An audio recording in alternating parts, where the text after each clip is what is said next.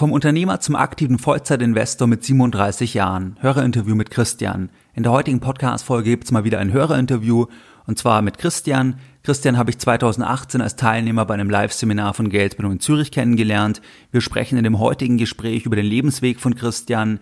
Das heißt, wie ist er Unternehmer geworden? Wie entwickelt er sich jetzt vom Unternehmer zum Vollzeitinvestor mit nur 37 Jahren? Was waren da die entscheidenden Schritte?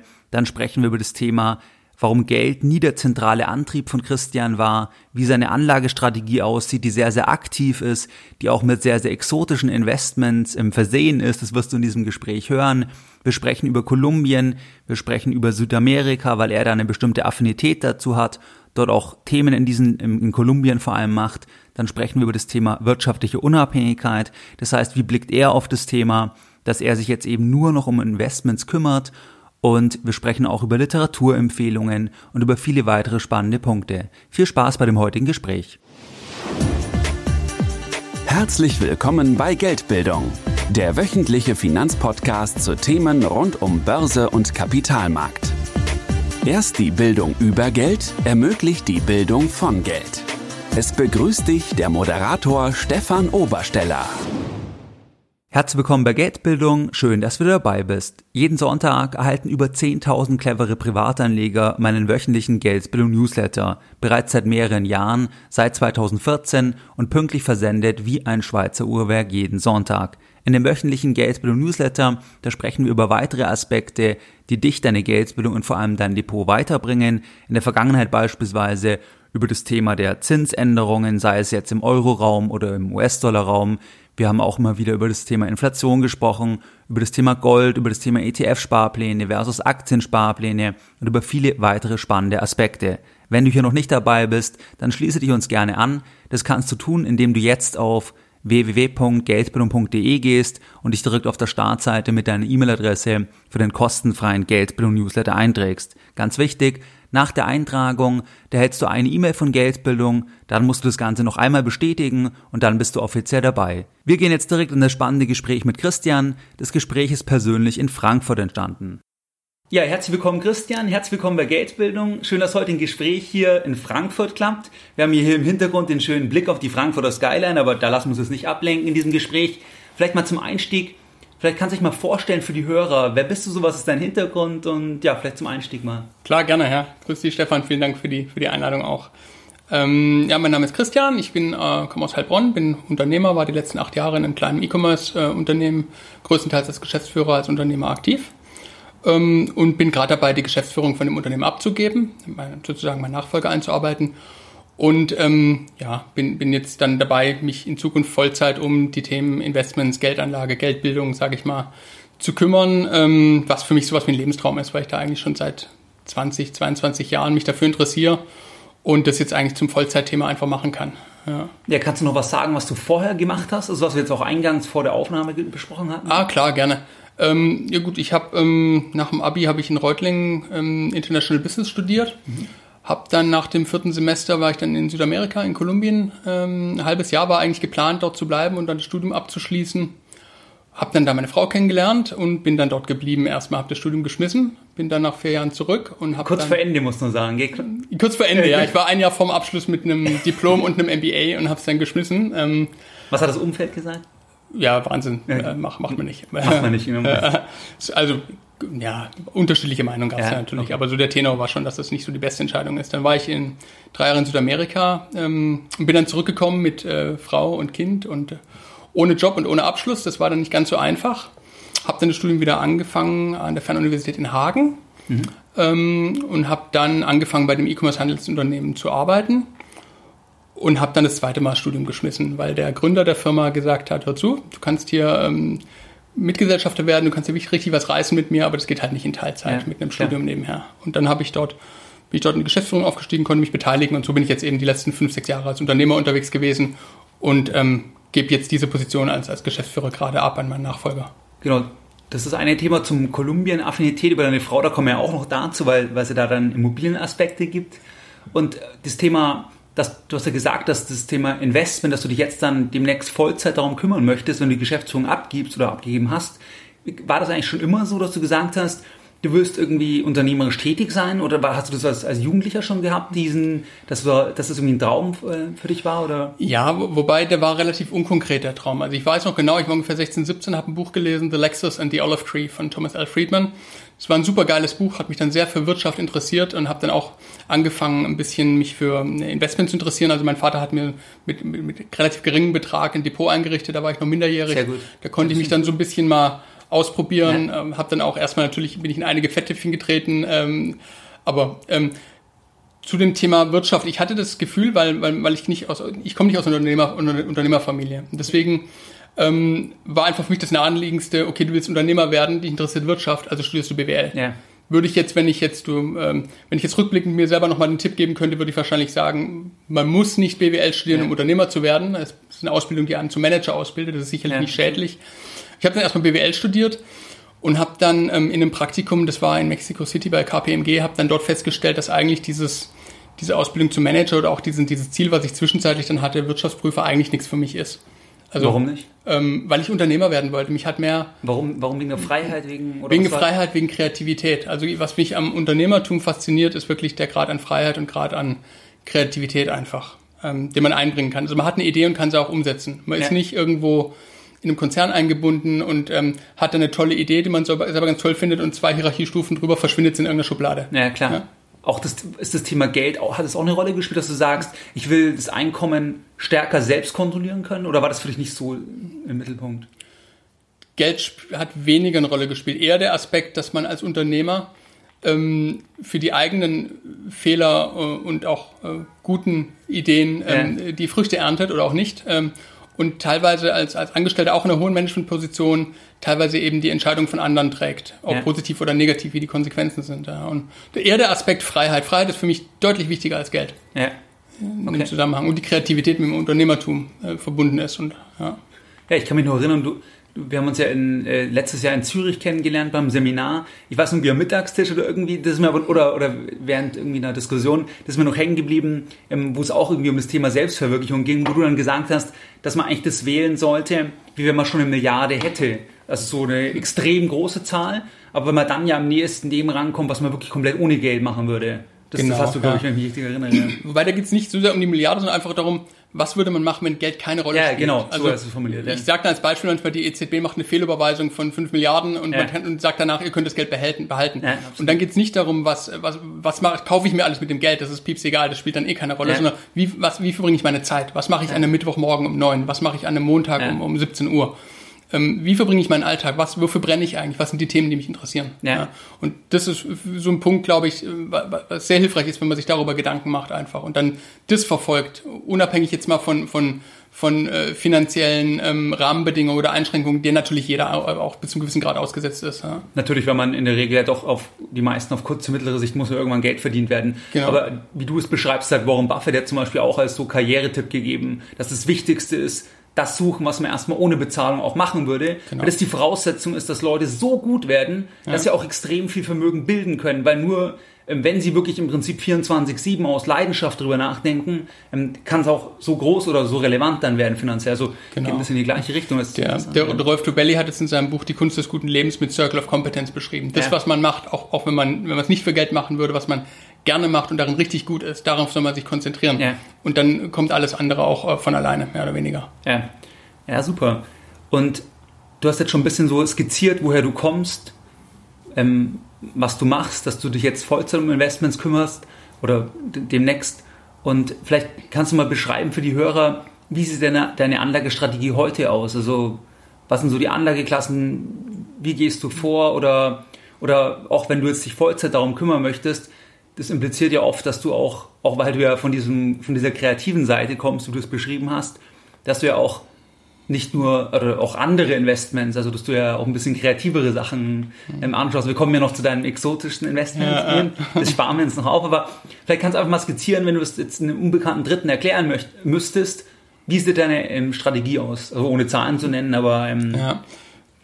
Anlagestrategie ist nicht ganz so einfach zu erklären. Ich bin grundsätzlich für alle Investmentklassen offen Und ähm, es gibt natürlich, sage ich mal, klassische Investmentklassen, auf die jeder jederzeit Zugang hat. Das ist, sind zum Beispiel Aktien, das sind Anleihen, das sind bis zu einem gewissen Grad Immobilien im wohn- oder gewerblichen Bereich, das sind ähm, ja, sonstige Wertpapiere. Ähm, und dann gibt es natürlich noch andere Dinge, das sind einfach Opportunitäten, die kann man nicht planen. Da kommt dann irgendwie, man, man hat einen günstigen Deal bei einer Immobilie oder bei diesen äh, Geschichten, wo ich später noch drauf komme, mit diesen ja. Ja, Taxis in Kolumbien oder so. Genau. ähm, aber ähm, von der Strategie her schaue ich erstmal, wie will ich eigentlich mich risikomäßig aufstellen. Und da ähm, schaue ich, dass ich 70 Prozent ungefähr, also roundabout, das hängt auch immer von den Opportunitäten ab, die sie hier geben, aber ungefähr 70 Prozent äh, des Investitionsvolumens in relativ sichere also in, in sehr sichere Anlageklassen steckt, die ein passives Einkommen generieren, die nicht sehr volatil sind und die ähm, einfach ein, ein, Grundrauschen erzeugen. Was sind, was sind für dich sehr sichere Anlageklassen? Immobilien. Okay. Ähm, ist gerade vielleicht nicht mehr ganz so sicher. Gerade im Wohnimmobilienbereich ist in Deutschland mittlerweile der Markt relativ weit gelaufen. Da zahlt man mittlerweile 30, 35-fache äh, Netto-Kalt-Miete, äh, Jahresmiete. Das ist schon nicht mehr ganz so sicher, aber vor vier, fünf Jahren war das noch anders. Gut. Oder ähm, du sagst halt, der Cashflow ist für dich relevant, dann ist ja der, also wenn du sagst, genau, der Cashflow, Cashflow ist wichtig, dann ist ja relativ sicher.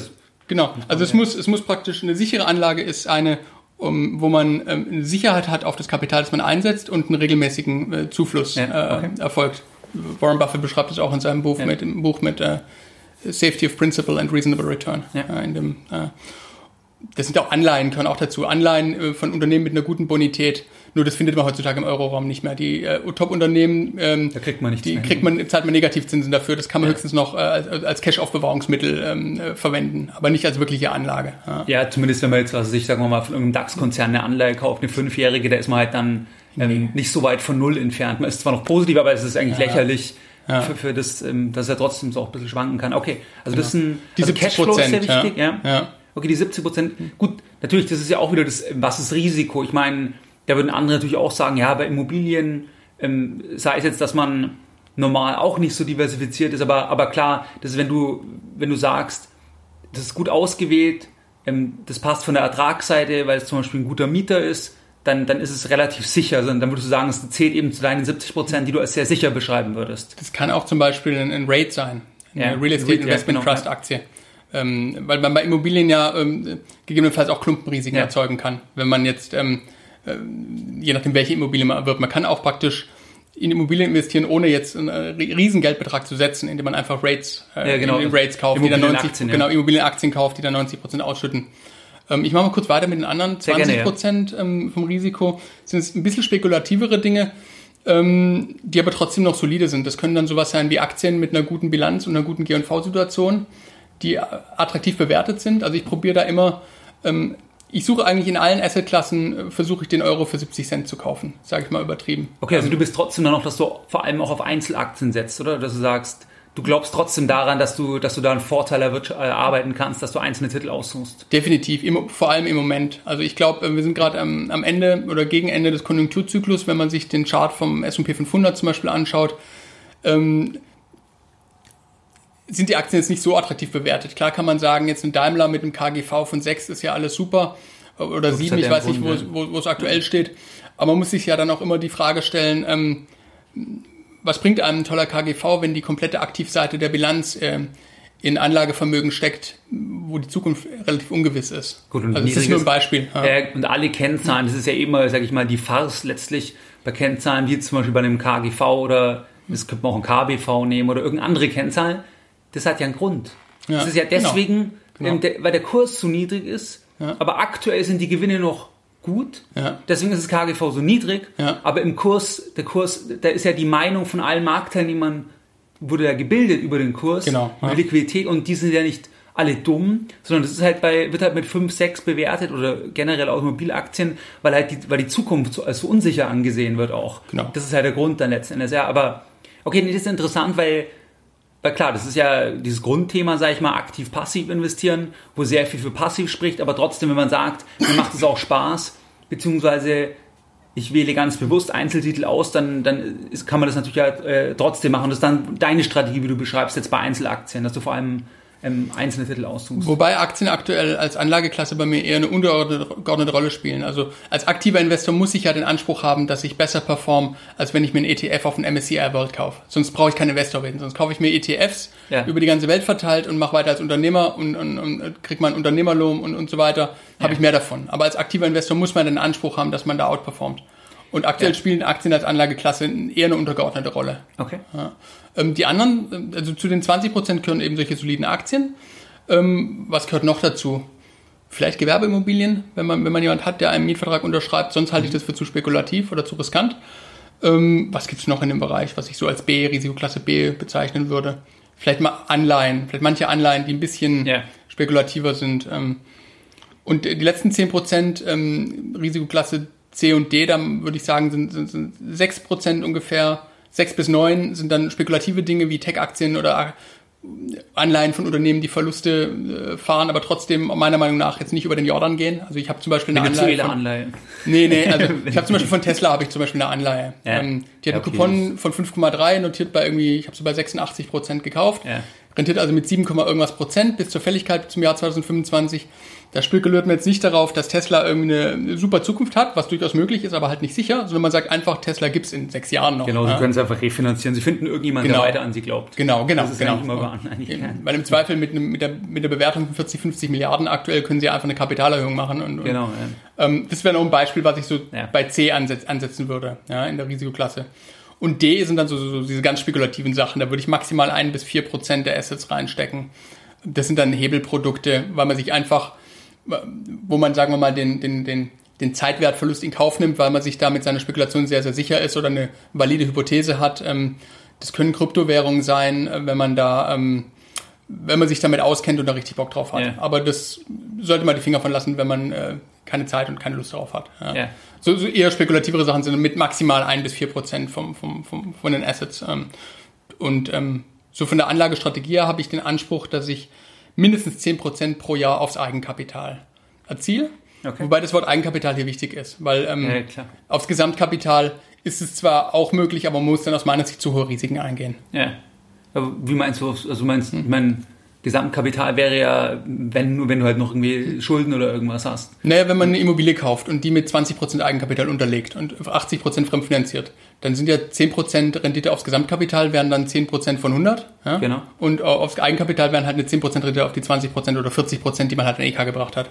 Ja gut, das ist der Unterschied. Ja. Äh, ich meine, bei Immobilien sieht es halt, das ist auch immer das, was zum Beispiel trügerisch ist klar ist die Eigenkapitalrendite halt hoch, weil wenn du, ähm, oder kann sehr hoch sein, weil, was weiß ich, wenn die Immobilie 500.000 kostet, du setzt 100.000 halt ein, Eigenkapital 400.000 von der Bank und die Immobilie steigt halt um 20% von 5 auf 600.000, hast halt 100% Eigenkapitalrendite gemacht, beispielsweise, was durchaus jetzt in ja. manchen Märkten in den letzten Jahren auch in einem Jahr möglich war. Also das, ja, ähm, deswegen, ja. da muss man aber halt auch aufpassen. Also einmal geht es natürlich in die andere Richtung ähm, und also man kann es ja nicht ganz so vergleichen jetzt, weil, weil, ähm, weil diese 100.000 im oder wenn du halt mit, natürlich mit Fremdkapital arbeitest, weil es auch im gleichen, im gleichen Atemzug dann auch weg sein kann in einem Jahr halt. Ja, natürlich. Wenn halt natürlich. Also 500 auf 400.000 geht. Das eine ist ja die Eigenkapitalrendite, das andere ist, dass man natürlich äh, äh, Leverage nicht, äh, nicht, nicht nutzen sollte und nicht darf, um unverhältnismäßig Risiken einzugehen. Ja. Also gerade im Immobilienmarkt würde ich aktuell also das ist so ein, so ein Punkt, glaube ich, in Deutschland, wo, wo man gerade vereinzelt vielleicht noch Opportunitäten hat. Am besten, wenn man äh, eine Gewerbeimmobilie findet, wo einem jemand einen langfristigen Mietvertrag unterschreibt, aber im, im Wohnimmobilienbereich hat man entweder die Wahl, man zahlt einen viel zu hohen Preis-Earnings-Multiple oder man hat eine schlechte Lage. Und beides ja. ist blöd, vor, vor dem Hintergrund unserer Demografie auch in Deutschland. Ich meine, schlechte Lage kriegt man in 20 Jahren wahrscheinlich gar nicht mehr weg. Und ähm, gute Lage äh, zum Multiple von 35 hat man eine Rendite von 3,3 Prozent. Ja, Der wird, macht klar. einem auch keinen Spaß. Ja. Natürlich, ich meine, da das kommt darauf an. Es gibt natürlich manche Leute, die sich nur darauf ähm, konzentrieren, die dann sagen, sie finden alle noch Sachen, aber, aber ich denke, es gibt sicher Gründe, dass man, ähm, gerade wenn man sich Preissteigerungen, Ballungszentren anschaut, das kann halt nicht bis in den Himmel fortgeschrieben werden. Ja. Und es war halt in der Vergangenheit schon so, dass auch jetzt bei, bei München weiß es besonders gut, ähm, dass es halt da auch natürlich mal wirklich einen Maximum Drawdown gab, also wie ein Maximalverlust von 30, 40 Prozent mhm. über 10, 15, 20 Jahre was heute die Leute sagen, ach, München ist immer gut. Kann wieder kommen, immer. das ist hochriskant aktuell. Absolut, natürlich. Nur weil die Immobilienpreise nicht an einem Ticker irgendwo an der Börse sind natürlich, und, ja. und deswegen weniger transparent sind, heißt es nicht, dass es so viel weniger volatil ist als die Ja, Börse. absolut, ist. Am- Auf dem aktuellen Level Sehr- kann das sehr, sehr äh, stark nach unten gehen. Würde ich, wäre ich sehr, sehr vorsichtig. Ich meine, das ist halt das, dass die Leute sich halt, da- dass man sich halt mit Immobilien sicherer fühlt, weil man halt den Preisticker nicht hat. Ja. Aber das heißt halt nicht, dass es faktisch sich, dass es faktisch nicht diese gleichen Schwankungen gibt, wie du sagst. Ganz genau. Und der Preisticker ist eigentlich immer was Gutes. Ja, natürlich, weil es, der weil es Preisticker- Transparenz, es ist Transparenz. Ja, vor allem gibt es einem, gibt es einem Optionen. Und Optionen sind immer gut. Weil wenn ich einen Preisticker habe und der, der Preis gefällt mir nicht, ich habe für 70 Cent den Euro gekauft und jetzt geht der Preis, weil der Markt gerade depressiv ist, auf 60 Cent runter, da muss ich ja nicht verkaufen. Ja, es absolut. gibt mir also eine Option. Das ist praktisch, auch um so mal auf äh, Warren Buffett aufzugreifen, der Markt ist ständig manisch depressiv. Entweder er ist, er geht, äh, er ist unter dem reellen äh, Substanzwert oder dem Wert der diskontierten ähm, äh, zukünftigen Erträge oder er ist halt deutlich drüber. Ja? Ja. Ähm, und deswegen ist, ist, sind die Preisticker immer gut, weil sie eine Option bieten, aber man muss sie ja nicht ausüben, Ja. wenn man kann. Man weiß halt, woran man ist letzten Endes. Und bei anderen, ich meine, das ist ja wie auch, dass viele, gut, jetzt in den letzten Jahren ist es verzerrt, weil es halt wirklich alles so extrem, oder in Ballungszentren, das muss man auch mal sagen, ähm, wenn man von dem Immobilienmarkt spricht, das ist ja enorm heterogen. Einfach. Genau, ja. Man kann ja nicht das, äh, also das kann man in keiner Weise vergleichen, wie, wie man sagt, jetzt im große deutsche Aktien, da sind die ja viel, viel vergleichbarer. Genau, ja, ähm, ja. weil die ja viel ähnlichere Merkmale dann haben, einfach schon, damit sie überhaupt jetzt zum Beispiel in DAX reinkommen, müssen sie ja gewisse Kriterien erfüllen. Aber nee, ist interessant, weil du einige Sachen natürlich dann, also einmal würde ich mal sagen, dass du das halt sehr, ähm, sehr aktiv da angehst. Also, also nicht jetzt von diesem passiven Ansatz, weil du halt sagst, okay, ich will, ich will ähm, eine bestimmte Zielrendite erzielen und mir macht, aber ich denke, bei dir ist auch ein großer Teil, so wie ich das sehe oder verstehe, dass es dir natürlich auch viel Freude bereitet. Also auch jetzt zum Beispiel diese Einzeltitelauswahl, wenn wir jetzt bei dem Teil von Aktien bleiben oder bei Anleihen oder bei irgendwelchen anderen handelbaren Wertpapieren, dass dir das halt auch wirklich Spaß macht, da einen eigenen, eigenen Fall zu kreieren. Ja. Ich weiß noch, in Zürich hattest du ja auch einen Fall vorgestellt. Das war doch von irgendeinem. E ne, Das war ein ETC auf Platin. ja, genau, das war, das stimmt. Halte ich nach Ja. wie vor für eine, für eine hochinteressante Sache. Äh, Bin Ja, ich da auch bist du aktuell denn- noch investiert, ja. Ja, das, das ist ja dann ein Ansatz, wo du, wo du auch Freude aus dem Prozess herausziehst. Einfach ich aus der, aus der Investitionshypothese, weil gerade bezogen Ja. auf diese Platin-Geschichte, ich habe jetzt nicht ähm, dort investiert, weil ich gesagt habe, Platin ist ja ein schönes Edelmetall, da könntest du ja mal, ich meine, gibt es genügend andere, sondern weil davon eine, eine Hypothese dahinter steckt, dass einfach ähm, dauerhaft äh, die Minen nicht unter ihren Produktionskosten ähm, das äh, Platin aus der Erde holen und verkaufen werden. Ja, sonst werden, würden sie aus dem Markt scheiden, dann müsste halt der Preis wieder steigen, wenn weniger Anbieter genau. es halt das gibt. ist ja. irgendwann ein Equilibrium, dass der Markt da pra- praktisch, um bei der Analogie von eben zu bleiben, äh, depressiv ist und irgendwann auch Ja. wieder nach oben geht. Ja. Und die Upside viel höher ist als die Downside. Ähm, solche Investitionshypothesen machen mir einen Riesenspaß und wenn ich die dann mal ähm, mir überlegt habe, wie jetzt bei dieser Platin-Geschichte, dann spreche ich einfach mit Leuten, die sich auch für Investitionen interessieren oder die Unternehmer sind oder im, im Bereich ähm, äh, interessiert sind und probiere es erstmal zu falsifizieren, also erstmal Ja. das Haar in der Suppe zu finden. Ähm, und wenn ich das dann nicht finde, dann kommt es in Frage. Eben, ja, das-. Ja. Erstmal, bis irgendein Gegenargument kommt, bis dir der schwarze Schwan gezeigt wird. Ja, Dann also- glaubst du, es gibt schwarze Schwäne. Genau, sozusagen, ja. sozusagen, ja. Nee, ist- es ist interessant, weil ich sag mal, das zeigt auch wieder, du bist jetzt auch wieder ein Beispiel, weil ich meine, du warst beim Seminar, wo wir schon eher auch ETF-lastetes gehen, weil es ja auch gute Gründe dafür gibt, aber es zeigt halt, dass natürlich jeder trotzdem, auch, auch wenn man sagt, es ist so und so schwierig, das über Einzeltitel zu wählen, dass natürlich trotzdem jeder auch seine eigene Strategie entwickeln kann. Und vor allem, wenn man halt auch, ich finde da immer das Wichtigste, wenn man auch Freude dann über den Prozess hat. Weil wenn jemand sagt, ich bin ähm, Vollzeit weiter jetzt unternehmerisch tätig oder irgendwo arbeite als Angestellter, dann ist die Wahrscheinlichkeit, also entweder hat er da eh nicht so viel Spaß dran und dass sich das dann lohnen würde, das ist viel, das macht gar kein, das, also das dann stimmt dann das Verhältnis halt nicht. Ja, weißt, aber, aber bei dir ist ja, wenn du sagst, das macht mir äh, wirklich Freude. Und ähm, dann hast du darüber auch schon eine, eine gewisse emotionale Rendite so gesehen. Ja, natürlich. Ja, ja, ja. Ja, ja, vielleicht können wir jetzt mal sagen, du hast es schon in dem Nebensatz vorher erwähnt, das exotischste Investment überhaupt. Also, was ist das, was du, was du hast? Hast du aktuell, glaube ich, noch, oder? Ja, na, ja, ja, ja, na, ja. Da habe ich ähm, tatsächlich vor ein paar Jahren angefangen, in, in, in Südamerika, in Kolumbien, in, in ein paar Taxis zu investieren. Also das Taxilizenzen. Taxi, Taxis mit Lizenzen. Aber Okay. was eigentlich den, der, der deutlich größere Wert, ich würde sagen, 85 Prozent des Wertes eines Taxis in, in Kolumbien ist die Lizenz. Ja. Das ist ein immaterieller Vermögensgegenstand und das ist nicht das Taxi. Das Taxi kostet vielleicht 4.000, 5.000 Das sind Euro. irgendwelche alten Autos wahrscheinlich. Das sind alte, das kann, man kann, man kann ein neues oder ein altes nehmen, das ist in der Regel Hyundai Hyundai i10 oder Kia Picanto. Ich weiß nicht, ob es die äh, Marke hier, in, also Kia gibt's, aber Picanto, ja. ob das auch hier eine Brand ist. Ähm, ja, auf jeden Fall. Das Taxi kostet vielleicht 4.000, 5.000 Euro, die Lizenz ist deutlich mehr wert. Die kostet 20, 25, je nach Wechselkurs. Ähm, und das, das Gute daran ist, dass aus meiner Sicht, also meine Hypothese zumindest nach, ist die Taxilizenz ist ein immaterielles Vermögensgegenstand und er sichert langfristig über Jahre, also über lange Zeitraum sichert er meiner Meinung nach gegen Inflation. Ähm, also und bietet gleichzeitig einen Ertrag, einen regelmäßigen. Und der Ertrag ist höher als, als bei Immobilien. Also man kriegt eine regelmäßige Rendite im Jahr von 10%, roundabout.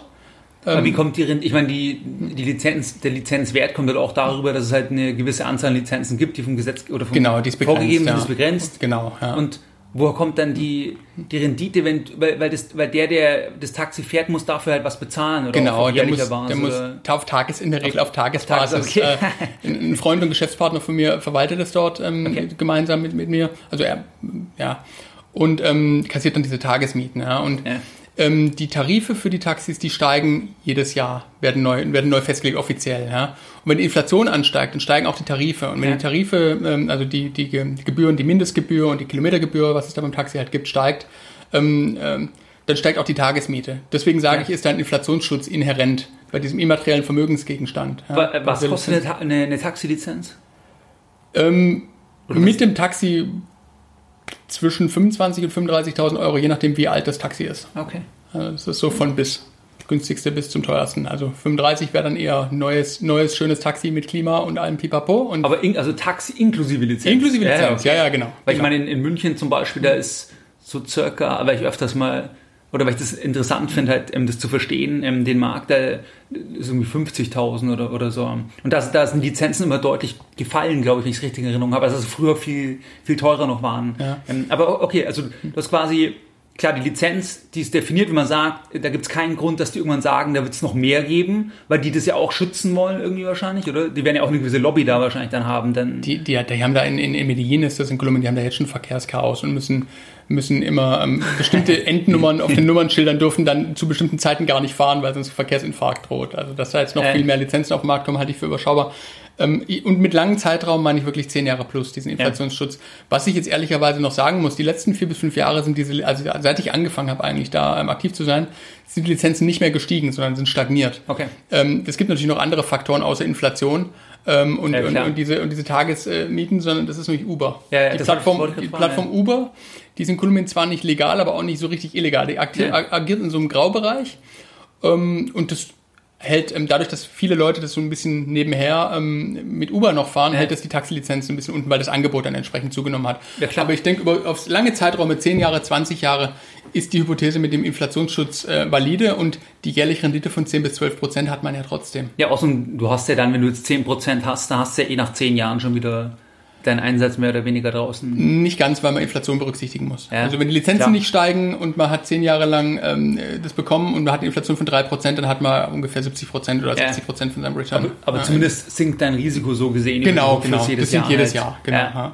Auch ist interessant, wie bist du überhaupt zum Kauf von diesen Lizenzen gekommen? Ich meine, es war, weil du dort studiert hast, auch hast du irgendwie jemanden, oder wie, wie lief dieser Kauf genau ab?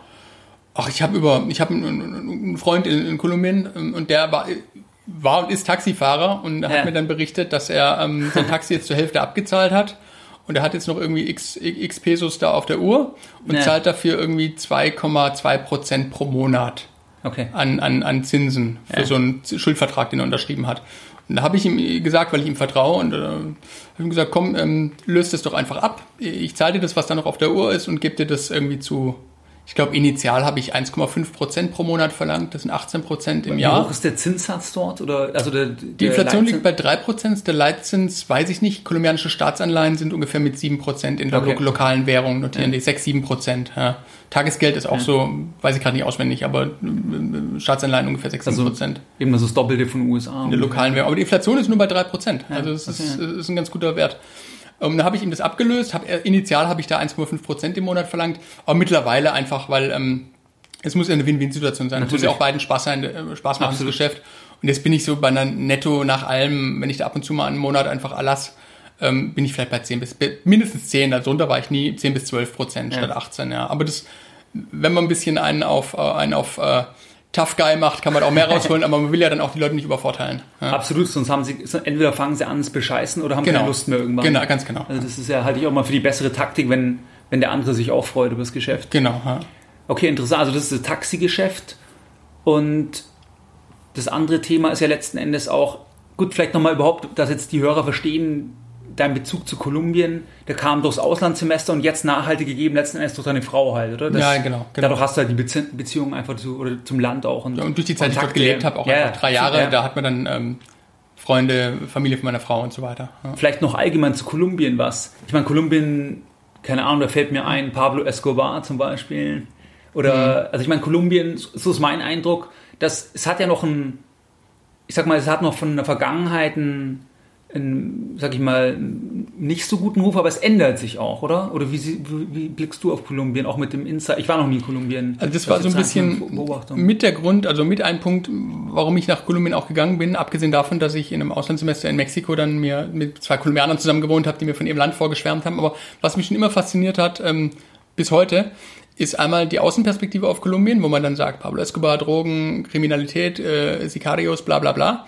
Ähm, und wenn man dann auf Foren geht im Internet, wo jetzt sagen wir Expats oder Leute, die einfach Kolumbien kennen aus der Innenperspektive, wenn die dann über das Land sprechen, dann sind die alle fasziniert davon. Eigentlich ist der, ist der Tenor eigentlich das äh, faszinierendste Land in Südamerika. Wegen der Landschaft und so weiter, oder? Wegen der Landschaft, wegen, den, wegen, der, wegen der Herzlichkeit auch der, Ja. der, der Menschen einfach dort. Und ich habe mich schon immer für die Latino-Kultur interessiert und bin dann, aber diese, diese Diskrepanz zwischen Außenwahrnehmung und äh, der Wahrnehmung von Leuten, die da waren, bin ich unter anderem auch hingeflogen. Und es hat sich wirklich, ähm, also die, die, die Innenperspektive von den Leuten hat sich bewahrheitet. Das ist Ja. ein tolles Land und ähm, es hat natürlich seine Probleme, aber wenn man dort als Deutscher hingeht oder als Europäer und ähm, keine krummen Geschäfte anfängt und einfach ähm, das Land kennenlernen Ja. will und, und, und und die Herzlichkeit der Menschen und, und durch das Land reist, dann ist es auch kein gefährliches Land, meiner Ja. Meinung nach. Dann kann man da, ähm, kann man da ganz normal tollen Urlaub machen, da auch toll leben. Ähm, und ähm, wer sich auf irgendwelche krummen Sachen einlässt, der lebt sowieso gefährlich, egal ob in Deutschland Ja, oder in Kolumbien. Ja. Ja. Würdest du sagen, das ist auch ein Auswandererland? Also könntest du dir vorstellen, dort dauerhaft zu wohnen? Oder? Ja, vielleicht, wenn mein Sohn mal äh, Abi gemacht hat, der ist elf Jahre alt. Ähm, aber Außer er hat keine Lust auf Abi. ja, genau, außer er schmeißt vorher hin, oder wie auch immer. Nicht sagst hoffen. das geht nicht, das musst du doch. Ja, genau. Und Studium bitte auch. Ja. ähm, es ist sicherlich ein Land, wo man auch sehr gut auswandern kann. Und zwar aus einmal aufgrund ähm, Land, Leute, Klima, Herzlichkeit der Menschen, aber was für mich auch ein wichtiger Punkt ist, in, in, in richtigen Entwicklungsländern. Keine Ahnung, ähm, ich will jetzt keine Beispiele nennen, weil ich keinem Land auf die Füße Ja, treten will, aber richtige, genau, richtige Entwicklungsländer, ähm, da halte ich es vielleicht maximal eine Woche aus, wenn ich dann einen schönen Strand habe und dann Ja. reicht es mir aber irgendwann auch. Vier Tage vielleicht, eine Woche ist schon fast zu viel. In Kolumbien oder in Medellin, wo ich lange gelebt habe, hat man wirklich, man hat alles, man kann sich einen komplett westlichen, guten Lebensstandard, ähm, kann man dort abbilden einfach. Ja. Also ähm, man hat, man hat ähm, Einkaufszentren, die sind äh, 20 mal so groß wie, wie das größte Einkaufszentrum in meiner Stadt. Und meine Stadt äh, in Heilbronn hat 100, glaube 110, 120.000 Einwohner. Also Ja. es gibt einfach westliche Infrastruktur, es gibt tolle Restaurants, es gibt super äh, herzliche Menschen. Man hat einfach alles, man vermisst nichts, ähm, sage ich mal, an, an Infrastruktur und, und Technologie und solchen Themen. Ja. Deswegen kann ich es mir vorstellen, man kann da aus, dahin sehr gut auswandern. Vielleicht mache ich es irgendwann, keine Ahnung. Ja, klar. Eben, da hast du, du hast ja schon vorgesorgt, insofern, weil das wäre jetzt eine perfekte Überleitung zum Thema Immobilien, weil das ist vielleicht auch ganz interessant, du ja eben Taxilizenzen dort, dadurch, dass du dort lang gelebt hast, deine Frau ist von dort, hast du ja auch Immobilien dort. Vielleicht kannst du mal da was sagen, ich weiß nicht, wo sind die genau? Die sind in, in, in Medellin, Okay. in, in Kolumbien. Das klingt mir jetzt schon fast ein bisschen zu groß, Immobilien in Kolumbien. Also ich habe da, ich hab Ja, da drei Immobilien hast du, oder? Eine gehört meinem Vater und Ja. ich habe zwei. Ja. ähm, und das darf, darf man aber nicht vergleichen mit, mit, mit deutschen Preisen. Also man kriegt da praktisch richtig, richtig geile Immobilien. Ich habe da zwei sehr, sehr 100 schöne Wohnungen. Wohnung, ich, so. Die eine hat 320 Quadratmeter, okay, die andere 180. Aber man zahlt eben auch einen Bruchteil davon, dessen, Ja. was man vielleicht in Stuttgart oder so zahlen würde. Ja. Also das ist nicht so, dass man da Unsummen investieren muss. Und man kriegt, das ist interessant, Mach mal ein Beispiel, was kostet, was kostet ein Quadratmeter, oder was hast du damals, ich meine, du hast ja vor ein paar Jahren gekauft, glaube ich, oder? letztes Jahr. Letztes Jahr, Sommer, okay. Ja, ja für eine, die, eine schöne Wohnung mit, schöne Duplex-Wohnung mit 200, 300 Quadratmetern kriegt man für unter 200.000 Euro. Okay, das ist echt. 185, 190 rum. Ja. Und ähm, was, was interessant ist, man, ähm, man, man kann in Kolumbien, ähm, wenn, man, wenn man sich ein bisschen recherchiert, ein bisschen auskennt, man kann Wohnimmobilien erwerben mit einem mit einem Multiple auf die Jahresnetto-Kaltmiete von 15 bis 25. Das Okay. kann man in Deutschland nicht mehr. In Deutschland kann man das machen, aber da muss man in Ja, eine schlechte schwierig. Lage gehen, die man später Ja. nicht mehr loskriegt. In Kolumbien kann man das in der besten Lage machen. Da kriegt man ein, ein, Multiple auf die Jahresmiete von 20. Da Ja. wird es wahrscheinlich ja noch viel niedrigere geben, wenn du wirklich da dann in schlechte Lagen gehst. Oder ich meine, das ist Ja, aber dann braucht man ja auch jemanden, der dann mietet und der Äh, muss dann auch eben. Miete zahlen und Bo- Bonität haben und sowas. Aber man kann das machen mit 15 bis 25. Ähm, trotzdem würde ich es jetzt nicht äh, uneingeschränkt jedem empfehlen, weil es ist einfach. Du Ähm, brauchst du den Bezug da. man braucht glaub, das Bezug Wichtigste ist, einen dazu, Bezug genau, dazu ja. zu haben. Ansonsten ist es ja immer ein, ein Wild West, wenn, du, wenn man keine Ahnung vom Land Genau, hat, genau. keine Kontakte, weil ich weiß Genau. nicht, wie ist es bei dir oder zwei von dir, eine von deinem Vater. Ich meine, sind die beiden von dir jetzt dauerhaft vermietet oder, oder ist immer eine frei, weil das ist das ist Spontanurlaub? das eine, das eine von zwei, eine von zwei ähm, Negativpunkten, die ich ansprechen wollte. Das eine ist, es ist in Kolumbien eher ein Mietermarkt und kein Vermietermarkt. In Deutschland äh, macht man eine Wohnungsannonce in einem Ballungsgebiet und kriegt am nächsten Tag 50 Bewerber Ja, und muss eigentlich ja. vom Preis so, her, so hoch einsteigen, dass nicht irgendwie 100 sich, sich melden bei einem. Ja. In Kolumbien ist das anders. Das ist ein Mietermarkt. Da hatte ich jetzt ähm, äh, von den drei Immobilien ähm, ist jetzt eine durchgängig vermietet gewesen. Ähm, die, die eine war jetzt fünf Monate unvermietet. Okay. Und ähm, die andere war jetzt zwei Monate nicht vermietet. Und es ist witzig, ich habe nämlich auf dem Weg hierher, als ich auf der A- A6 war, habe ich mit ähm, einer Freundin von mir telefoniert, äh, die Nachbarin bei mir damals in der Wohnanlage war und die, die das ein bisschen verwaltet und renoviert hat. Äh, und die sind ab, äh, ab, sind ab 1. März beide vermietet. Ja. Ja. Das sind Okay. alle drei praktisch vermietet. Aber es ist nicht so einfach. Also man muss. Wie läuft denn die Vermietung? Gibt es da Online-Portale oder gibt's da auch, äh, macht das über Makler normalerweise oder, oder was ist da so der, der klassische Weg oder den Weg, den du bisher gegangen bist? Also ich habe anfangs den Fehler gemacht, über eine Vermietagentur zu gehen. Ähm, Die nehmen 10% der Mieteinnahmen und kümmern sich um alles rund um Sorglospaket sozusagen. Aber ich weiß nicht, warum das nicht geklappt hat. Die haben ein bisschen geschlafen und deswegen stand die jetzt vier Monate leer, obwohl sie renoviert war. Ähm, ich habe dann jetzt, ich war, bin am Montagnacht zurückgekommen, ich war jetzt elf Tage dort Ja, stimmt, genau. ähm, und habe dann das genutzt und habe bei fincarais.com, das ist so ein Immobilienportal, sowas wie ImmoScout, Mhm. habe dann eine Annonce geschaltet, ähm, habe da 30 Euro gezahlt, dass die ständig nach oben gepusht wird. Und das hat jetzt dazu geführt, dass ich die beiden Wohnungen jetzt vermietet habe. Ja. Also ich glaube, mein Fehler war einfach da, vielleicht ist es auch gar nicht so arg im Mietermarkt. Vielleicht ist es auch mehr, dass die Vermietagentur ein bisschen gepennt hat. Ich weiß Ja. es nicht. Auf jeden Fall, wenn, wenn man sich ein bisschen anstrengt und halt eine Annonce auf, auf dem Äquival- Äquivalent zum Immo-Scout, äh, also diesem Fincarais schaltet, dann, dann kriegt man das schon zu einem Earnings-Multiple von 15 bis 25 dann auch vermietet. Gut, eigentlich sollten sie ja interessiert sein, wenn sie dann von den Mieten was bekommen, wenn es vermietet ist. aber Dachte ich eigentlich auch, ja. Äh, Aber vielleicht gibt es auch andere Faktoren. Ich möchte Ja, jetzt auch gar nicht, auch nicht schlecht machen. Also Nee, nee, absolut, okay. ist schon alles gut. Ja. Ja, interessant, aber ich meine, das ist ja auch eben ein Thema jetzt, wenn wir jetzt an die Hörer, die das jetzt hören, denken, wieder Thema Bezug. Ich meine, ohne Bezug ist es wahrscheinlich eher nicht besonders sinnvoll, sowas zu verfolgen in einem anderen. Also aus meiner Sicht ist es nicht sinnvoll. Ja. Grundsätzlich in einem anderen Land, wenn ich keinen Bezug dazu habe. Also wer, wer ähm,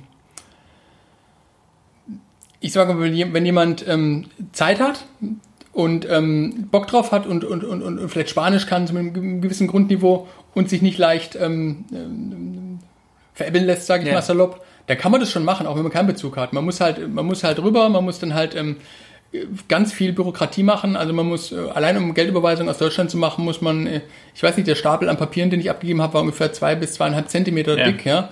Man muss einfach von der Einkommensteuererklärung über Bankkontoauszüge, über alle möglichen Dinge, muss sich da komplett äh, transparent äh, darstellen, weil in Kolumbien eben wegen, wegen sehr viele Gesetze wegen Geldwäsche, dass einfach nachgewiesen wird, dass es aus legalen Quellen kommt. Und man muss sich einfach darum kümmern, man muss eine Miet Vermietagentur finden, dann kann man das schon auch machen. Aber ich würde es jetzt, ich meine, der Unterschied zu einer Rate-Aktie, die dann 5% abwirft, ähm, oder 4,5% im Jahr, Ja. zu so einer Direktinvestment in, in, in eine Immobilie in Kolumbien, da hat man vielleicht einen Spread, einen, Unterschied von zwei Prozentpunkten, die man an mehr Rendite bekommt. Ich meine, du, du musst ja da auch immer, typischerweise ist es ja 100% mit Eigenkapital, man finanziert die ja da nicht in der Regel, oder? Genau, nee, Ja, die Zinsen ist sind da viel zu hoch. Also das in ja. Kolumbien war nicht, war nicht fremdfinanziert. Das Also ich meine, dann, tau- dann tauscht da auch jemand jetzt halt Euro in die Währung dort um und, und kauft zu 100%, dann kann man es halt wirklich vergleichen mit einem, mit einem REIT, wo diversifiziert ist. Genau, genau. Ja. Aber das, Ja. man kann auch in Kolumbien, klar kann man in Kolumbien auch finanzieren, aber dann zahlt man halt 10% Zinsen. Ja, Und dann, dann bringen einem die 6, 7% Mietrendite nicht Ja. mehr viel. Ne? Ja, nee, nee, klar. Eben und vor allem mit dem Aufwand und so weiter. Aber, aber es ist halt interessant, was es natürlich für Konstellationen gibt. Und klar kann es ja sein, dass sich der Markt dort, wenn es du weißt ja nicht, wie das in zehn Jahren ist. Ich meine, da ist es ja zum Beispiel dann auch möglich, dass sich die Preise halt dann auf einen gewissen Zeitraum auch irgendwann mal verdoppeln oder irgendwas ähnliches, ähm, wenn, wenn der Markt sich einfach dreht und die Attraktivität extrem zunimmt. Ich meine, das ist ja der Vorteil von Klumpenrisiken, Anführungszeichen, dass das ja der Vorteil ist, wenn der Klumpen halt in die richtige Richtung geht. Geht in beide Richtungen. Ja, geht dann in beide Richtungen, genau. Also ja. Ich meine, Urbanisierung, dass Leute eher in die Städte ziehen, gibt es in Kolumbien auch. Die Geburtenrate ist nicht so viel höher als in Deutschland, also der demografische Aspekt ist wahrscheinlich schon besser als in Deutschland. Sehr viel ja. schlechter kann es ja nicht sein auf Sicht von 20, 30 ja. Jahren. Aber was noch ein interessanter Aspekt ist, der dafür spricht, ob in Kolumbien oder sonst wo, ähm, ein bisschen ähm, zum Beispiel eine, eine Wohnung zu kaufen oder auch sonst irgendwo in welche Art auch immer zu investieren, ist aus meiner Sicht der Aspekt, man hat ja auch ein, ein geografisches Klumpenrisiko. Wenn man jetzt alles in Deutschland macht, ähm, und, und, und, und, und sein, seine, seine Aktiva komplett in Deutschland hält und irgendwas geht hier mal schief. Ja, klar. Ähm, ich meine, man schaut sich die letzten 500 Jahre an, wie oft ist in Europa was schiefgegangen, vor allem in Deutschland, oft genug. Will ja. keiner hoffen, redet man in der Regel auch nicht gerne drüber. Aber wenn man auf sehr, sehr lange Zeiträume denkt, ja. ist es nicht ganz ausgeschlossen. Und das Gefühl zu haben, wenn irgendwas äh, mal in die falsche Richtung geht, setze ich mich ins Flugzeug und fliege nach Bogota äh, und äh, fahre dann mit dem Bus und mit dem Flugzeug nach Kolumbien weiter und bin da kann er da mein Leben ganz normal weiterführen, ist auch nicht so schlecht. So ein bisschen so ja, vor allem der Plan B-Gedanke. Ja. Vor allem da ist natürlich was, was du dann äh, ja wirklich nutzen kannst, weil es ja der Wohnraum dann so genau. gesehen ist. Also das ist schon mal das elementarste Bedürfnis in genau. so einem Fall gedeckt, genau, dass du halt woanders wohnen kannst. Und, und das ja. war ja, nee klar, ich meine, das ist ja auch ein, ein absolut wachsender Markt, weil natürlich viele auch mit, mit gewissen, sicherlich auch berechtigten Sorgen auf Deutschland, Schrägstrich Europa schauen, dass, dass es auch ein wachsender Markt ist dass Leute auch ähm, schauen, was gibt's für Alternativen. Ich meine, ähm, sei es jetzt mal in die Schweiz, ist zwar ähm, natürlich geografisch sehr, sehr nah, aber zumindest mal nicht mal im EWR oder halt eben noch irgendwie Südamerika oder sonst wo. Also dieses Interesse dafür wächst definitiv, dass Leute sagen, sie wollen irgendwie noch ein Backup haben. Ich meine, das haben, hat man auch in Paraguay beispielsweise ähm, ja. dass Leute sagen, sie, sie ähm, haben da irgendwie wie so, eine Zweit, so einen Zweitwohnsitz, dass, wenn irgendwas wäre. Wobei Paraguay gehen wahrscheinlich viele hin, weil man da keine Einkommensteuer zahlt. Das könnte noch dazu kommen. Unterstelle ich jetzt einfach mal. Gut, aber wenn, wenn du dort nicht wohnst, also wenn du weiterhin in Deutschland bist, dann bringt dir das ja erstmal nichts. Aber, Stimmt, aber, ja. aber so halt auch als, als Alternative einfach. Aber es ist auch wieder natürlich persönlich. Aber, aber klar, ist auf jeden Fall ein interessanter, interessanter Gedanke. Und okay, das sind diese Themen. Und planst du da irgendwie noch auch in, oder sind noch andere Länder in der Ecke interessant, wo du sagst, da hast du irgendwie eine Einschätzung aufgrund dein, von deinem Bezug dazu, dass du sagst, ich weiß nicht. Ich habe mir tatsächlich in der ersten Jahreshälfte letzten Jahres äh, war ich in Buenos Aires und habe mhm. mir überlegt, in Argentinien was zu machen, was ich dann letztendlich in Kolumbien gemacht habe und habe Gott sei Dank Abstand davon genommen. Ähm, weil ähm, der argentinische Peso zwar sehr, sehr schwach ist, aber die Immobilien werden eh in Dollar ausgepreist ja. und die sind in Buenos Aires meiner Meinung nach viel zu teuer. Und äh, also viel zu teuer ist immer relativ. Ist natürlich auch ja, eine, andere, eine andere Metropole und eine andere Stadt als jetzt, als jetzt Medellin, wobei Medellin auch zweieinhalb Millionen Einwohner hat. Aber da, hab, da war ich nicht überzeugt, dort zu investieren. Ja. Also würde ich auch nicht machen. Gerade auch, ähm, ich habe mit vielen Leuten gesprochen und auch dieses ganze ähm, politische Aspekte spielen ja auch eine Rolle. Natürlich. In Kolumbien habe ich, hab ich ein ganz gutes Gefühl, dass da nicht äh, irgendein Maduro ähm, äh, 2.0 ähm, an die Macht kommt und dann erstmal die Ausländer enteignet. Ja. Und, und da bin ich mir bei anderen Ländern nicht ganz so sicher. Ja. Na ja, klar, ich meine, wenn man Venezuela zum Beispiel anschaut, das war ganz interessant, wo ich in München zum Bahnhof im Taxi gefahren bin, der, bin ich mit dem Taxifahrer ins Gespräch gekommen, der war vielleicht so 60 oder so, und der hat gesagt, dass er, ähm, also der ist Münchner gewesen, aber hat 30 Jahre im Ausland gelebt, in Venezuela, ist jetzt aber wegen, wegen den dortigen Problemen halt zurückgekommen. Ja. Und da habe ich ein bisschen so mit ihm geredet, auch weil ich dachte, wir sprechen dann nachher das Kolumbien-Thema an, ja. wie er eben das sieht und so weiter, und der hat auch, Kolumbien hat er auch gesagt, ist noch ganz gut, aber eben, ähm, er ist jetzt zum Beispiel froh, dass er halt noch einen deutschen, also einen deutschen Pass hat. Dass er jetzt wegen diesen Themen ja. halt jetzt erstmal hier, aber er will dann auch wieder zurück. Ja. Er hat zum Beispiel gesagt, er fühlt sich gar nicht, also er fühlt sich jetzt hier total fremd. Ja. Venezuela ist bestimmt auch ein faszinierendes Land. Äh, aber, aber ich, ich glaube, die politische Stabilität, ich meine, das ist halt, man ist irgendwie in Deutschland, zumindest jetzt so unsere Generation, oder auch die davor, man ist halt irgendwie gewohnt, dass es halt stabil ist, aber man darf halt nicht vergessen, dass es halt eigentlich ein kürzerer Zeitausschnitt halt ist, dass es so ja, genau. stabil und problemlos ist. Ich meine, wir hoffen, es bleibt so, aber ja. man weiß natürlich sicher. Vielleicht, was mich jetzt interessieren würde, was, was ich denke auch für die Hörer interessant ist, ich meine, für, ist es jetzt ungewöhnlich, dass du dich jetzt Vollzeit im, sag ich mal, um deine Anlagen kümmerst, weil, ich weiß nicht, vielleicht wirst du zu deinem Alter noch was sagen, das haben wir, glaube ich, am Anfang gar nicht gesagt. Äh, 37. 37, genau. Ich meine, normalerweise 37, da, da sind ja die meisten doch noch irgendwie äh, eingebunden, sag ich mal, oder, oder dass sie jetzt irgendwo, natürlich irgendwo arbeiten. Ähm, wie schaust du da auf das Thema? Also Also ich meine, klar, du warst vorher durch die unternehmerische Betätigung schon gewohnt, dass du den Tag frei einteilst und so weiter. Aber glaubst du, da könnten jetzt irgendwie neue Herausforderungen kommen, wenn, wenn du jetzt eigentlich, weil du hast ja nicht mehr so dieses Tagesgeschäft dann höchstwahrscheinlich, oder? Genau, also ich kann dann zukünftig wirklich orts- und zeitunabhängig komplett arbeiten, aber ich werde wahrscheinlich mehr arbeiten als je zuvor, weil es mir einfach riesen Spaß macht und das die Themen ja. sind, mit denen ich morgens aufwache und abends ins Bett gehe. Und dann, ähm, ähm, ja gut, was sich im Alltag ändert, ist, ich werde nicht jeden Tag ähm, operativ in, dem, in, dem, in, in, einem Betrieb gehen, wo Kollegen äh, da sind, ja. äh, sondern ähm, Du bist der werd, einzigste Kollege. Wer, ja, genau. äh, werd mich aber, also für mich gibt es da zwei Themen bei, bei dieser, bei dieser Vollzeit-Investor- und Investmentgeschichte. Und einmal ist, ich möchte mich vernetzen mit Leuten, mhm. die, die vielleicht auch sowas Vollzeit machen, die da auch auf dem, auf dem, auf dem ähnlichen Level sind oder auch, wo man einfach, wo man, sagen wir mal, Sparringspartner hat. Das genau. finde ich interessant. Und das zweite ist einfach lesen, lesen, lesen. Also, ja. ähm, man lernt so viel einfach durch Bücher lesen und die, ähm, natürlich, man muss im, als Investor muss man auch in den aktuellen Themen dranbleiben. Also da habe ich zum Beispiel Wirtschaftswoche, Economist, mhm. Handelsblatt Digital, habe ich alles Premium-Abos und Readly. Readly ist diese so eine, ja, App. Ja. Ähm, und dann aber auch wirklich, das Fundament sind eigentlich wirklich gute Bücher. Aber es gibt, es gibt Leute, die haben zum Investment äh, so kluge Gedanken gehabt und so tolle Erfolge erzielt. Ich äh, nenne damit nur Benjamin Graham ja. oder, oder Warren Buffett. Lehrer von Buffett, also Lehrer, Buffett Mentor von Graham gelernt. Genau, ja, genau. Ähm, oder auch aktuell äh, Ray Dalio, der, ja. der, der Inhaber vom größten Hedgefonds, der hat auch ein tolles Buch geschrieben, äh, Principles. Ja.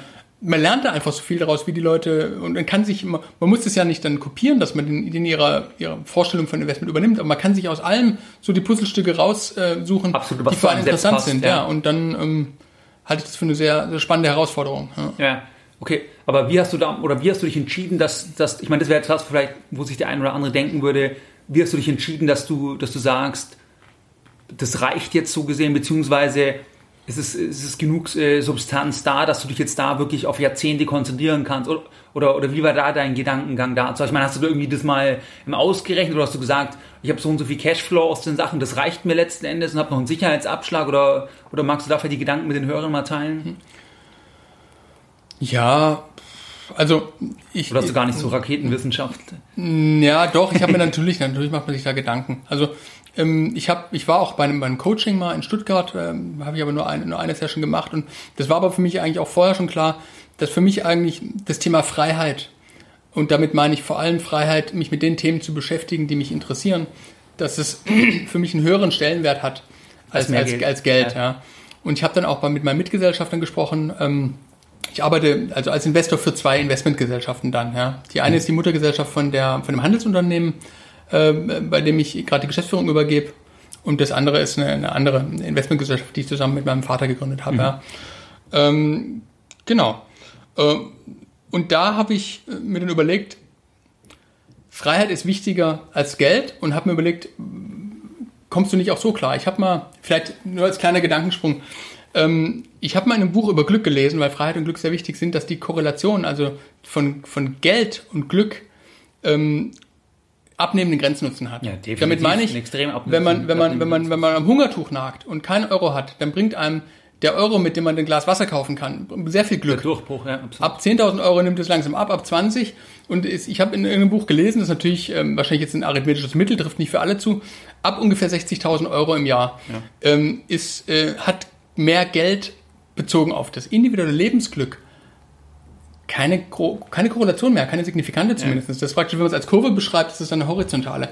Deswegen ist es, glaube ich, ähm, wenn man da mit gesundem Menschenverstand reingeht, macht es, glaube ich, keinen Sinn, ähm, bei einem Jahreseinkommen von ab 60.000 Euro sich noch groß Gedanken darüber machen, wie man mehr Geld bekommt, sondern man muss einfach dann schauen, was würde ich denn machen, wenn Geld keine Rolle spielt. Ja. Und die Themen in den Vordergrund rücken. Und ähm, Gut, das aber dann heißt ja, dass du sagst, okay, ich habe ungefähr das, was mir eh schon das ein gutes Glück beschert, das kriege ich auch, wenn ich da nicht mehr in der gleichen Weise operativ tätig bin. Aber ich sage jetzt nicht, ich muss da jetzt unbedingt weiterarbeiten, um noch, noch mehr zu haben, sondern lieber ziehe ich mich raus, mache das, was ich mag und habe aber ja trotzdem dieses Basislevel, was mir dieses Basisglück genau. beschert. Also ich, kann, richtig verstanden genau. Ich kann, ich kann einen normalen, guten Lebensstandard kann ich ähm, ohne monatliches Gehalt ja. kann, kann, kann ich mir leisten. Ich kann da mir jetzt nicht irgendwie riesen Sprünge machen. Ich, also manche Leute brauchen ja unbedingt irgendwie ein, ein, ein Boot und ein Flugzeug ja. oder sowas. Das ist alles aus meiner Sicht Banane, weil das ist, ähm, jeder kann nur in einem Bett schlafen in der Nacht, jeder kann nur ein Auto gleichzeitig fahren. Nur ein Schnitzel essen. Äh, nur ein Schnitzel essen, genau. Ähm, manche können vielleicht auch mehr essen, aber ob das dann so gesund ist, keine ja, Ahnung. Das sieht man halt dann auch meistens. Genau. ähm, aber ich denke, ähm, ist auf jeden Fall ein Punkt, wo ich, wo ich, wo ich klarkomme, sage ich mal, ja, ohne das okay. Geschäftsführergehalt bei dem Handelsunternehmen. Und dann mache ich halt das, was, was, was, was schon ja, Spaß macht. Das sind Investmentthemen. Okay. Und daran fasziniert mich halt die Kreativität und der Erfolg. Der monetäre Erfolg ist eher die Messlatte. Also es ja. ist wirklich nicht ähm, der Punkt, wo ich es dann richtig geil finde, ob er jetzt, also klar, es ist als, als Messlatte ist es dann gut, wenn man erfolgreich ein Investment tätigt. Aber es ist nicht so, dass es mir da so sehr auf das Geld ankommt, sondern mehr auf die Freiheit ja. und die Kreativität, die mit, die mit verbunden ist im täglichen okay. Doing. Ja. Okay, man könnte aber natürlich auch sagen, dass das dann deine, du wechselst halt den Fokus der unternehmerischen Betätigung, weil letzten Endes, wenn du das Vollzeit machst, ist es ja auch wie eine Art Unternehmen, beziehungsweise ähm, füllt ja auch dein, dein äh, Tag so gesehen. Ich werde mehr arbeiten als vorher. Ja, aber es, es ist natürlich interessant, weil, also einmal der Gedankengang halt, das Geld inzwischen abnützen, äh, abnehmenden Grenznutzen hat. Ich meine, das ist sicherlich so, auch wenn man, klar, ist auch wieder individuell. Ich meine, man, für manche ist es, ähm, gilt es nicht, aber im Schnitt sicher. Also es ist mal ein Gedankengang, wo es sich lohnt, ähm, nachzudenken. Also ich bin zum Beispiel auch ein großer Verfechter davon, wenn, wenn jemand sagt, oder dass kein Geld der Welt letzten Endes es rechtfertigt, wenn, wenn du dich überhaupt nicht wohlfühlst, wenn du sagst, es geht mir völlig gegen den Strich, ich bin da völlig fremdbestimmt, ich bin mit Leuten zusammen, die ich nicht mag, das meiner Meinung nach bei einer einmaligen Lebenszeit ähm, äh, genau. von den wenigen Jahren, das kann es nie sein. Genau. Außer ja. ich bin total, äh, wirklich, ich habe gar nichts zu essen. Genau. Aber es geht ja in Deutschland wieder gar nicht, weil das ja, du bist ja schon ab, ab, ab der, sag ich mal, ab der Grundsicherung, die eingezogen ist, ähm, sind ja die Grundbedürfnisse, zumindest jetzt mal wie Essen und ein Dach im genau, Kopf, ja. erfüllt. Also, aber ich meine, andere sagen halt, sie haben da eine höhere ähm, Schmerztoleranz, weil sie zum Beispiel halt ähm, so viel Nutzen aus, aus der Macht über eine, über eine Struktur ähm, bekommen oder dem Ansehen. Mag auch wieder individuell sein, aber, aber ich bin da bei dir, ich sehe ich es genauso. Also, ja, aber ist interessant auf jeden Fall. Ja, man ist ja in Deutschland schon auf der Maslow'schen Pyramide auf Stufe 3. Also so Hunger und Durst ja. und Dach im Kopf, wenn man ähm, muss schon viel zusammenkommen, dass man das in Deutschland ähm, nicht hat. Und ähm, ja, wie, wie du es auch sagst, also ich denke, es kommt da mehr darauf an, womit verbringe ich meine Lebenszeit, weil Lebenszeit die, wir hier, die Zeit, die wir hier auf dem Planeten rumlaufen, ist, eh so ist viel begrenzter ja, und, und ich habe eh das Gefühl, ab, mit, ab, ab 20, Mitte 20, dass die Zeit irgendwie immer schneller wird. Also, wenn man, aber es ist ein anderes Thema. aber ähm, ja, das, deswegen, man könnte, mir könnte jemand jetzt eine Million Euro anbieten dafür, dass ich ein bis zwei Jahre als Expat in China eine 60-Stunden-Woche in einem Konzern mache. Würde ich nicht Was bringt das? Würde ich, würde ich nicht machen, machen, würde ich ablehnen. Nie, auf keinen Fall. Ja, ja aber ich meine, oft ist es, glaube ich, so, wenn, also wenn jemand halt normal, nicht oder wenig Geld hat, dann, dann glauben halt viele, dass, dass das dann alle Probleme löst und dass, dass das das Lebensglück halt ähm, total verändert. Aber ich glaube, dass das eben eine, eine, eine Glorifizierung ist von dem Zustand, nur aufgrund der Tatsache, weil er unbekannt ist. Weil ich kenne niemanden, der, ähm, also wenn er, wenn er jetzt einen gewissen Wohlstand hat, oder wenn er auch mehr hat, dass irgendwann, irgendwann kommt meistens die Erkenntnis dann. Aber viele streben halt nach irgendwas und irgendwann, wenn sie es dann haben, erkennen sie es vielleicht in einem gewissen Reifeprozess, dass mhm. eigentlich das dann doch nicht die Erfüllung ist. Wer, wer, blickt denn auf seine Studentenzeit, für die, die studiert haben, wer blickt denn auf seine Studentenzeit zurück und sagt, das war aber grausam, ich hatte nicht so viel Geld? Ja. Also ich hatte da eine geile Zeit und ich hatte vielleicht 600 Euro im Monat. Und, und, und es war trotzdem eine geile Zeit. Also von dem her, ähm, genau, ja. bin, ich da, bin ich da auch völlig bei dir. Was würdest du sagen, wenn jetzt jemand, der 20, 25 ist, der zuhört, ich meine, du hast ja auch zum Beispiel einen Schritt, den wir besprochen haben, der schon mal sehr, sehr unpopulär ist, kurz vor Ende des Studiums, das Studium abzubrechen. In der Regel hat man da meistens zu Hause keine Laola-Welle, wenn man dann heimkommt. Ja, also was würdest du, wenn jetzt jemand eben in dem Alter, der irgendwie was machen will, wo er sieht, er hat eigentlich, also er kommt da nicht so recht raus, weil er da so viel Gegenwind ernten würde. Was würdest du jemandem raten in Bezug auf irgendwie eine mutige Entscheidung treffen? Also, dass er mehr auf sich hören muss und, und irgendwann die anderen das schon akzeptieren werden? Oder ähm, was würdest du so jemandem sagen? ganz schwer, das pauschal zu sagen, weil, weil ich jetzt gar nicht, das kann man eigentlich, glaube ich, ich glaube, man kann keinen Tipp geben, unabhängig von der Entscheidung, um die es geht. Weil ja. es ja nicht so, dass das Umfeld einem jetzt ähm, Ratschläge gibt, ähm, die, die treffen ja meistens auch zu. Meistens hat das Umfeld ja auch recht, nur ja. in, in, manchen Fällen halt auch nicht. Deswegen fällt es mir schwer, da pauschal was zu sagen. Aber ähm, was ich sagen kann, wenn jemand vor so einer Entscheidung steht, keine Ahnung, Unternehmer werden oder mit 20 irgendeine unpopuläre Entscheidung treffen, die ein bisschen abseits des ausgetretenen Weges ist, wo man ja. dann ähm, äh, sich überlegt, ob man sich nicht äh, verabschiedet von diesem ausgetretenen Weg. Äh, was ich ähm, mir sehr, sehr gerne selber raten würde, wenn ich es könnte, also was ich in dem Alter ähm, hätte machen sollen, so mit 20, 25. Ich hätte mich viel, viel früher um das Thema ähm, persönliche Weiterentwicklung und, und, und, und äh, kümmern sollen, das ernster nehmen sollen. Also damit meine ich jetzt wirklich vor allem Bücher lesen, ja? Sachbücher mhm. vor allem. Geht es aber auch um Themen wie, ähm, keine Ahnung, regelmäßig Sport machen, gewisse Grad an Selbstführung und äh, äh, ja, einfach solche Themen. Vor allem, vor allem persönliche Weiterentwicklung. Das ist, ja. Ich habe da erst vor wenigen Jahren ähm, mir einfach vorgenommen, hey, das ist ein wichtiges Thema, nachdem ich auch ein paar gute Bücher gelesen habe. Und ähm, das bringt einen so arg nach vorne. Ähm, man muss nicht, man muss nicht ähm, jedes Rad selber neu erfinden. Ähm, Absolut. Genügend schlaue Menschen, die tolle Bücher geschrieben haben. Ähm, sondern oft mal hilft es, statt einfach immer nur zu arbeiten, 60, 70 Stunden die Woche, einfach mal, statt immer nur Holz zu hacken, einfach ja, genau. mal die Axt, Axt zu schleifen. Ja, das wäre was, was ich, was ich viel früher hätte anfangen sollen. Aber ähm, trotzdem alles gut. Also, ja, ja, klar. Ja. Okay, das wäre ja auch ein Thema, wenn du, was du dir selbst, was von Ratschlag du dir selbst geben würdest, wenn du jetzt nochmal 15, 16 Jahre jünger wärst, genau, also um die 20, sag ich mal. Dann wäre es also ein Thema persönliche, also Lesen, beziehungsweise persönliche Weiterentwicklung, Eigenverantwortung habe ich rausgehört. Ja. Aber, aber jetzt nicht nur in Bezug wie auf Business, sondern auch in Bezug äh, Persönlichkeitsentwicklung, im Sport einfach genau, genau, Verantwortung fürs. Leben übernehmen. Hättest du noch weitere Aspekte, wo du sagen würdest, das würdest du dir raten heute, zum Beispiel in Bezug auf, auf Geld oder würdest du nochmal studieren oder? Ich würde, wenn ich die, wenn das möglich wäre, würde ich wahrscheinlich ähm, äh, meinem 20-jährigen Ich äh, sagen, was der Unterschied ist aus meiner jetzigen Perspektive zwischen ähm, einer Fachkraft, einem Selbstständigen, einem Manager und einem Unternehmer und würde mir erklären, dass man nicht unbedingt Betriebswirtschaft studieren muss, um Unternehmer zu werden. Ja die, diese, diese Fehleinschätzung hatte ich nämlich. Also es ist sicherlich nicht schädlich. Man lernt jede Menge Handwerkszeug, das einem dabei hilft, Unternehmer zu werden. Aber es ist keine, es ist keine notwendige Voraussetzung, ähm, dass man Betriebswirtschaft studiert, um Unternehmer zu werden. Und ja. es sind auch, es sind auch zwei völlig unterschiedliche Rollen. Also die Managerrolle und die Unternehmerrolle. Also es gibt eine gewisse Schnittmenge, aber so die, die, diese, diese, ähm, da würde ich wahrscheinlich mit mir selber so mal eine Viertelstunde drüber plaudern. äh, ja klar, weil du natürlich auch eine gewisse Zeit im, investierst in das Studium. Da wäre ja dann die Frage, man weiß ja immer nicht, wenn, wenn man anders entschieden hätte, was wäre dann, weil man hat ja nur eine Richtung immer. Also man kann ja nicht sagen, Genau. Damals hätte ich was anderes. Zumal das Wissen, was, was ich jetzt habe, das habe ich ja auch nicht, wenn ich 20 bin. Ja, also was bringt es einem dann nicht zu studieren? Vielleicht war das genau richtig, dass ja, ich das studiert habe. Also meistens hört man ja auch gar nicht auf die Sachen dann. Ja, genau. Also das ja. ist ja auch wieder das andere. Ja. Außerdem eben jeder Schritt bringt dann ja irgendwie wieder in die Richtung, ist auch wieder gut so.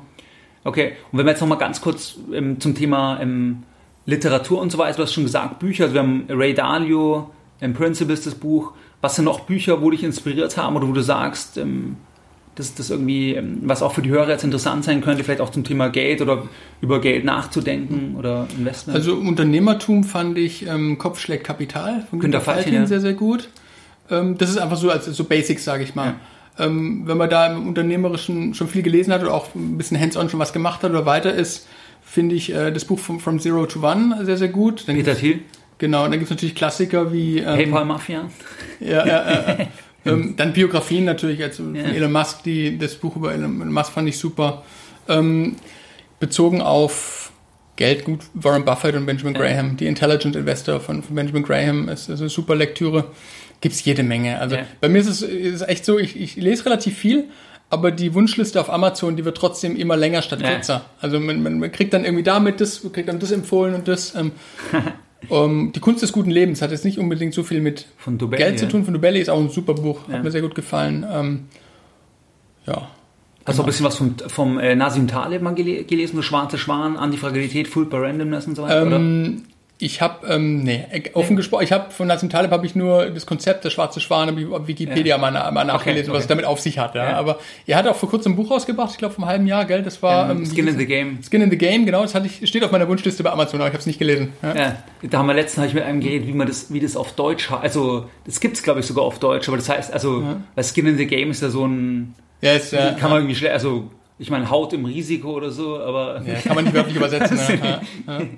Ja, nee, das Kohlen auch, im Feuer vielleicht. Ja, Hat Kohlen im Feuer bei irgendwas. Ja, ja aber, aber, ich bin auch ein Fan von diesen, von diesen weil, weil der, der, wenn Leute zum Beispiel so ganz einfache Sachen hören oder so wie der Buffett oder irgendwie so, so ganz einfache Sachen ähm, sagen, die eigentlich sehr trivial klingen, das, der Witz ist das, diese Trivialität, dass sie die Aussage so formulieren, das kann ein Denkprozess von Jahrzehnten sein. Ähm, also Leute meinen immer, dass das dann, hm. dass das so mega kompliziert sein muss. Es kann oft sein, dass die Quintessenz dann extrem äh, trivial sich anhört. Ja. Aber das ist das Ergebnis von, von, von, dass die Jahrzehnte über einen Sachverhalt nachgedacht ja. haben. Mich und du kannst es dann lesen. Ja. Und, äh, und das ist ja das Geniale. Ich meine, wenn jemand 80 Jahre ist, der schreibt ein Buch, du kannst letzten Endes dem sein Leben zusammengefasst, aggregiert die wichtigsten Aspekte, die er als wichtigsten Aspekte sieht, die ja. kannst du für, für 15 Euro lesen. Genau. Wie, wie geil ist denn das? Und ich finde es also, eh viel, viel faszinierender, ähm, wenn Menschen komplizierte Sachverhalte und komplizierte Dinge einfach ausdrücken Das kannst du nur, wenn du Ahnung Weil hast. Es gibt, gibt genügend Leute, die das können einfache Dinge sehr, sehr kompliziert genau, ausdrücken. Ja? Aber das, das Umgekehrte ist eigentlich viel, äh, eigentlich viel geiler. Ja? ja. Das, weil das sehe ich, das ist eigentlich die Königsdisziplin dann, weil das Einfache kommt nur, wenn jemand sich sehr, sehr gut auskennt. Und da finde ich, sind das mal gute Namen und ich werde auch das ein oder andere Buch verlinken in den Show Notes. Und ja, ich weiß nicht, hast du noch irgendwie einen Aspekt, was du mit den Hörern teilen möchtest, wo du sagst, das wäre irgendwie, ähm, wo du sagst, das wäre dir jetzt irgendwie wichtig in diesem Format hier? Fällt mir jetzt nichts ein. Also, ähm, als du mir geschrieben hattest, ähm, ob ich da Bock drauf hätte, mit dir vor dem, der Networking-Veranstaltung heute Abend noch ein Interview zu machen, hatte ich mir gedacht, ja, warum nicht? Ich habe zwar noch Jetlag aus Kolumbien, aber ja. ähm, ich mache es trotzdem. Und äh, was ich cool fände, wenn es ähm, unter den Hörern Leute gibt, die wirklich ähm, ernsthaft Interesse haben über einen, über einen Austausch zu Investmentthemen ähm, auf, Augenhöhe. Ähm, Fände ich das super, bin ich sehr, sehr gerne, äh, wäre ich sehr, sehr offen dafür und würde mich sehr freuen, mich zu vernetzen einfach. Ja, ja da würde ich so sagen an der Stelle, dass wer sich angesprochen fühlt, mir einfach eine E-Mail schreibt, info.geldbildung.de und dann am besten auch ein bisschen was dazu schreiben. Also was ist der Hintergrund und, und dann kann ich. Super, ja, sehr gerne, ja. würde mich sehr freuen. Okay, super. In dem Sinne würde ich sagen, dann, ähm, ja, wir werden jetzt dann nachher mal runterschauen hier ein bisschen in, in die Bar wir werden es nicht übertreiben, versprochen. Und ja, in diesem Sinne, Christian, hat viel Spaß gemacht, das Interview. Vielen Dank. Danke, ja, ich danke dir. Mehr Informationen zu Themen rund um Börse und Kapitalmarkt findest du unter www.geldbildung.de. Und immer daran denken, Bildung hat die beste Rendite.